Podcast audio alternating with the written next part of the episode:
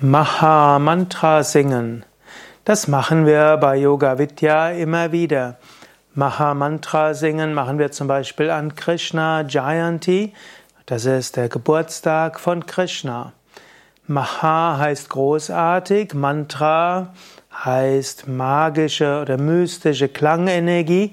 Maha Mantra ist das Hare Rama, Hare Rama, Rama Rama, Hare Hare, Hare Krishna, Hare Krishna, Krishna Krishna, Hare Hare.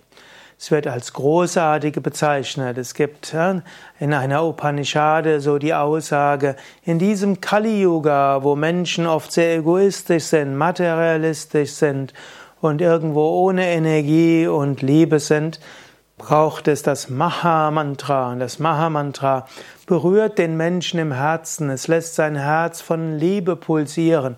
Es führt zu Freude und lässt Gott erfahren.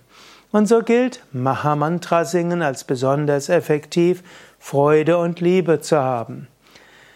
Auf unseren Internetseiten findest du viele Videos mit dem Maha-Mantra. Du findest auch Erläuterungen über die Bedeutung des Maha-Mantras.